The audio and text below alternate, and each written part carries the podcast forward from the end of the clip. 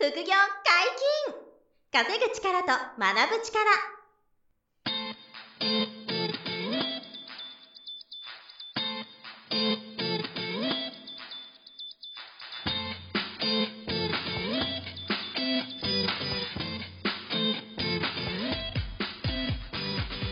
この番組は稼げるようになりたいを叶える副業アカデミーの提供でお送りいたします。副業アカデミーはあなたが副業で稼げる状態になることにコミットしたスクール初級コースから上級コースまでさまざまなジャンルの副業ノウハウを学んでいただけます詳しくは副業アカデミーで検索くださいこんにちは、小林正宏です。山本博史です。よろしくお願いします。はい、よろしくお願いします。本日はどういう話でしょうか？はい。えー今日は、はい。自分の人生のステージを上げるコツうん。についてちょっとお話をしたいなと思います。でこれはあの僕が自分の人生をこう振り返ってみて、はいえーやってきたなと思うことなんですけど。えーとねまあ、何かというと自分にとって、えーまあ、大切なものを、うん。えー普段使いしてみるっていう考え方なんですけど、うん。うん。うん。えっ、と、なんていうの、自分にとって、まあ、特別だったり、うん今の自分にとっては、ちょっとレベルが高いものとかうんうんうん価値うん。ありますよね。そういったものを普通に使っちゃうっていうことなんですよ。まあ例えば、えっ、と、マスコ焼きの、はいあの、なんか、コップはい。を買ってきたと。はいすごいいい値段で。うん。うん。で、普段は使わないんですよね、はいこれ。で、お客さんが来た時とかに、うあの、コーヒーとかお茶入れる時にだけはいはいはい登場する、うん。何万円かする、例えばいいコップがあると、はい器があるとして、で、それって普段は使わないですよね。うん特別だから。はい。なんですけど、これをもう毎日、あの、朝ごはん食べる時に使っちゃう。なるほど。こうやって普段のものにするっていう、例えばこういうことを言ってはい。ますよ。はい。とか、あるいは、えっ、と、勝負の時しか着てこなかったオーダースーツはい。を、えっ、と、毎日出社の時着ちゃうとか。うん。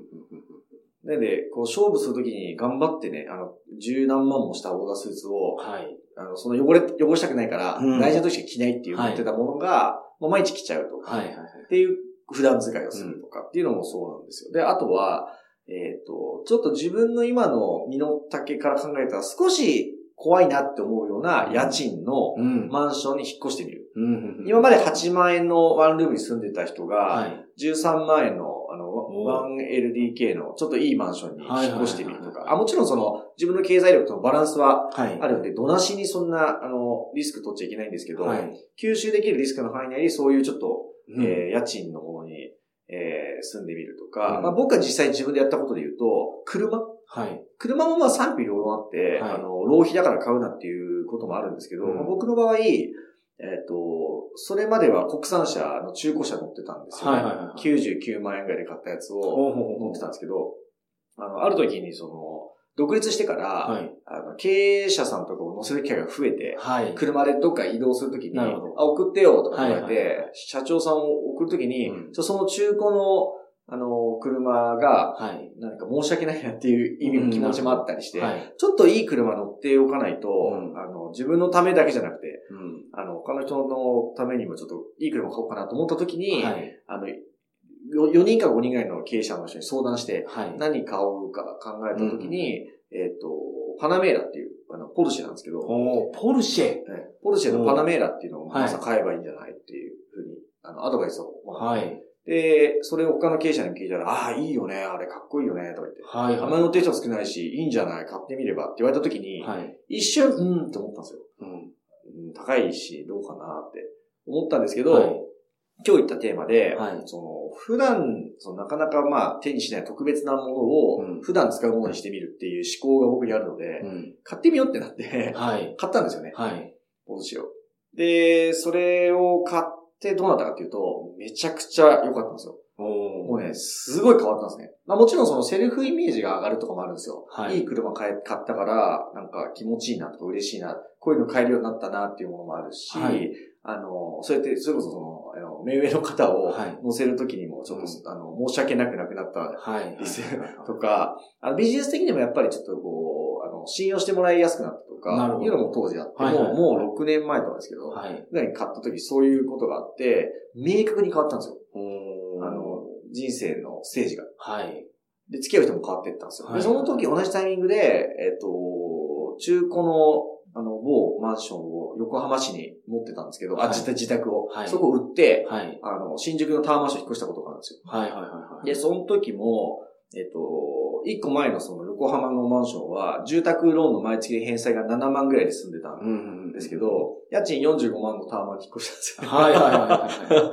で、あの、それも、ちょっと怖いけど、はい。まあ、節税、まあ、ちょっといろんなあれがあって、会社、オフィスの、はい。オフィスにもなってたんで、経費にもできたっていうことなるほどなるほど節税にもなるし、はい。一旦、一旦経験してみたらうんどうだろうと。この特別のな住住空間を普通にしてみたらどうだろうっていうことで、おーすごい引っ。越してみたんですよ。はい。で、このタワマンに引っ越してポルシェ買った時期がほぼ同じなんですけど、うん2014年くらいかな。はい。これでも変わったんですよね。ああ。あの、基準値が変わって、はい。あの、人生のステージがぐーんと上がってですね、出会える人のレベルがまず変わったんですよ。ああ、まあそのタワーマンションで出会ったはい人から、どれだけビジネスが展開したかわかんないぐらい。はあはあはあ不動産業者の社長と知り合って物件紹介が入ってきたりとか、なるほど。いろんな、あの、その、人を繋いでくれる人と出会えたりとか、はい。あのいろんな出会いがそこであったりとか、はいそれで車ももう同じような理由で、すごい基準値を上げてくれるきっかけになって、はい。で、そこにお金がかかったんですけど、うんまあ、それが当たり前の水準になるほどの収入にも、あの、収入をついてくるっていうことを経験したんですよ。はいはいはい。これすごいなーって、あの、改めてその時も思ったんですけど、今でも結構そうやって、あの、自分にとって特別なものを普段使いにしてみるってはいいうことを結構繰り返してる。結果どんどんこう、あの、成長できてるとうん。いうことがあのあって、例えばあの、セミナーも、はい。あの、自分で主催するのが、はい。あの、最初はもうめちゃくちゃ特別なことだったんですよ。うん。まあ、普通の方からししたら、セミナー、ね。そう、やるってすごい緊張しますよね。はい。自分で主催して、集客して、何か話をして。で何が大か大変かというと、集客が大変。集客が大変ですよね。はい集めて。でしかも来ていただいた方にこう、満足していただくような話ができるかとか。はいはいはい。なんで僕も最初すごいビビったんですけどね。うんそれも2014年ですけどね。初めてセミナーやったのが。で、あの、それを、あの、やってたことが特別だったわけですよ、最初は。大変だったし。はいはいでもそれを普段やるようなことにしようと思って、うん毎月とか毎週とかはい。やるようにしてったんですよ。はいはいはい。そしたら超簡単になっちゃって。ええセミナーやることが超簡単になっていって、で、それが今実は副業の学校でも、今無料セミナーを毎月30本から40本ぐらい、はい。多い時50本ぐらいやってて、まあ、毎月？ま毎月それやってるんですよ。そうそうそう。すごいっすね。今は僕じゃなくてもみんながやってくれるように、はいみんなをに教教えてったというか、なるほど。あのスタッフのみんなにでき、はいやってもらえる、手伝ってもらえるようになったんはいで、その本数ができるんですよ。まあ、僕が登壇するのはもう1、2本なんで、はい。それ以外はみんなやってもらうんですけど、はいまあその前身は自分がうんセミナーっていうものを普段ど、普段使いだけど、はいはい。普段からやるようにしたから、なるほど。あの、こういうことができるようにはいなったんですね。はいはい。こうこういうふうに、自分にとって特別なものとか、えっと、トライはい。を、あの普段から、普段のものにするっていうのが、すごいコツなんですよね。はい人生のステージを上げるため。これって結構みんな気づいてないかなと思ってて、えっと、どんなことでもいいので、やってみてほしいんですよ。例えば、うんと、彼氏彼女が欲しい人が、はい。えーまあ合コンで作る作るな、作るのがいい悪いは置いといてるんですよ。はい。あの、合コンに全然いいと思います。たまに行って毎回緊張してた人が、はい。ちょっと辛いかったりし、プレッシャーあるけど、うん毎月合コンに参加するするとか。毎週合コンに行くとか、その普段、普段のことにするんですよ。そうするとそれが当たり前になってきてな、りますよね。そう、はい彼氏彼女を作るのそんな難しくなくなったりとか、はいはいはこういうのも、あの、一つの例なんですよねい。。なるほど。で自分にとって特別なものを普通にするっていうことを、いろんなテーマ、ジャンルに置いてやっていけばいいんじゃないかなとん。いうことを、あの、なんていうんですかね、まあ、こう一つのコツだなと思ったんですよ。はいはいで僕はもうそれをずっとやり続けて、うん。あの、少しずつ変えてきてる。感覚があるので、再現性が高いなと。そんなことをちょっと思ったんですよね。なるほど。多分ね、筋トレとかも同じだと思うんですよね、山本さんが。はいはいはいはいはい。筋トレとかも、うんあの、もう、さ、えっと、たまにやると辛いし、特別なんですけど、はい。もう、毎週行く、ジム行くって決めて、うんうん毎週のことにしてしまえば、あの、それが当たり前になってきて、当たり前ですそうそうよね。はい。で、どんどん体もこう鍛えられていって、はい行かなきゃ不安みたいに逆に変わってっちゃうみたいなねね、なってくるじゃないですか。そうやってこう、あの、変えていくはいはいはい。っていうことができると、一番こう、なんていうんですかね、は早い、早いというか成長できるのかなと思ったんですよね。筋トレはもう続けてたら、持てる重量がどんどん上がっていきますから。わかりやすいですよね。わかりやすいです。自分の成長が目に見えてわはいかりますからね。でもそれもね、最初はすごい特別なことなんだよね。筋トレとかジム通ったことない人からしたら、めんどくさいし、うんなんていうんですちょっと勇気いるんですよね、あれ。あのあの場に行くことが。わからないから。はい。何やればいいかわかんないんで。特にその、フリーウェイトっていう、なんか、ベンチプレスとかあるところうん。ああ、ありますね。そういうコーナーありますよね。そう。なんかもう、ここ入れないって思いますよね。あそこは、あ僕今でもそれはちょっとありますよはいはいはいはい。あのゾーン入りにくいですよもうゴリラみたいなのしかいない。そうそう。あの、サポーターとかも腰巻いちゃっはいてて、めっちゃ重たいのやってる人たちがいて、もう今でも少し、それこそ入りにくい特別な空間ですよね。えですよね。でも、あれも、行ってるともう行けるようになるんですよ。そう。でみんなあの、あこにいる、その、夫婦言ってるゴリラみたいな人も、全然何も思ってないんですよ。何も思ってないですよね。それが普通だから。はい。それが普通なんで、で、自分も、その、歩んできた道ですから。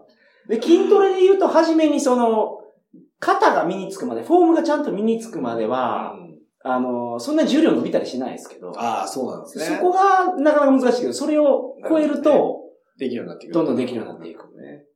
いや、だからやっぱり最初は絶対自分にとっては特別な、こう、ことなんですよ。はいはいはいだけどそれを無理、無理してでもうん普段のものにしていけば、はい。あの習得できると思うんですよね。うん、そうですね。これすごい、あの、大事なコツだなと思っているんですよね。はいはいはい。あ服装もそうなんだね。服装だとスーツとかも、うんあの、僕やっぱり、えっ、とサ、サラリーマンやってた頃に、はい。えっ、と、よくあるその3万円とか2万円うんのスーツあるじゃないですか。うんああいうの着紳士服屋でてあ、そう、紳士服屋で、全然よく、ダメじゃないんですけどね。はい。全然今はもうそれでも品質いいんですけど、うんやっぱり、あの、独立してから、うんあの、オーダーのスーツを、えっと、その、か、なんだ、えっと、作ってる人を、はい。とある経営者の方から紹介してもらう機会があったんですよね。で、その時も同じ思考で、はい。ちょっと値段高くなるじゃないですか、オーダーだから。はい高いからお金かかるから嫌だけど、ちょっと普段から着るスーツ全部オーダーにしてみるか、みたいな。なるほって考えて、はいそのチェンジしたらもうね、全然違ったんですよね。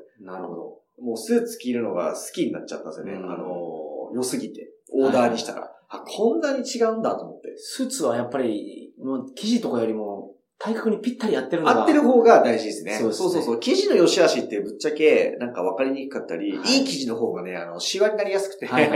意外と難しいんですけど、はいただおっしゃる通りで、その、体に合ってれば、すごく素敵に見える。そうなんですよね。。はい。だからオーダーってそれがすごいじゃないですか。はいぴったりまあそう、で、その、そのための体に合わせて作りますやるから、そう、それが、あ、こんなことなんだと思ったら、もうそれを普段にしたんですよね。なるほど。そう。そしたらやっぱり、その、あの、商談っていうか、はいあの、ビジネス的なところも制約率が上がったんですよね。うんうんうん説得力が出るっていうか、はい全然違うと思うんですよ。相手に与える印象が。うん全然違うでしょう違いますよね。はいだからそれが、こう、分かってきて、まあ、逆に、あのーまあ、スーツ着てる人を見て、なんか分かるんですよね、逆に。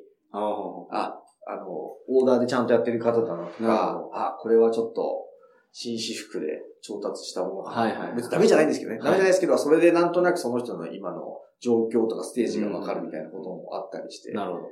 それもやっぱり特別なことを普段使いにこうしたから、うん。こう、ステージが変わったっていうか、うんっていうのがあって、まあ、注意したいのは、とはいえ、その今みたいにちょっとお金がかかるものは、はい。無駄に浪費しちゃダメなんですよね。うん。今の自分の経済力で、明らかに無理したパンクするような買い物とかはやめた方がいいですよ。はい。そこはもうバランスはもちろんあるんですけど、はい。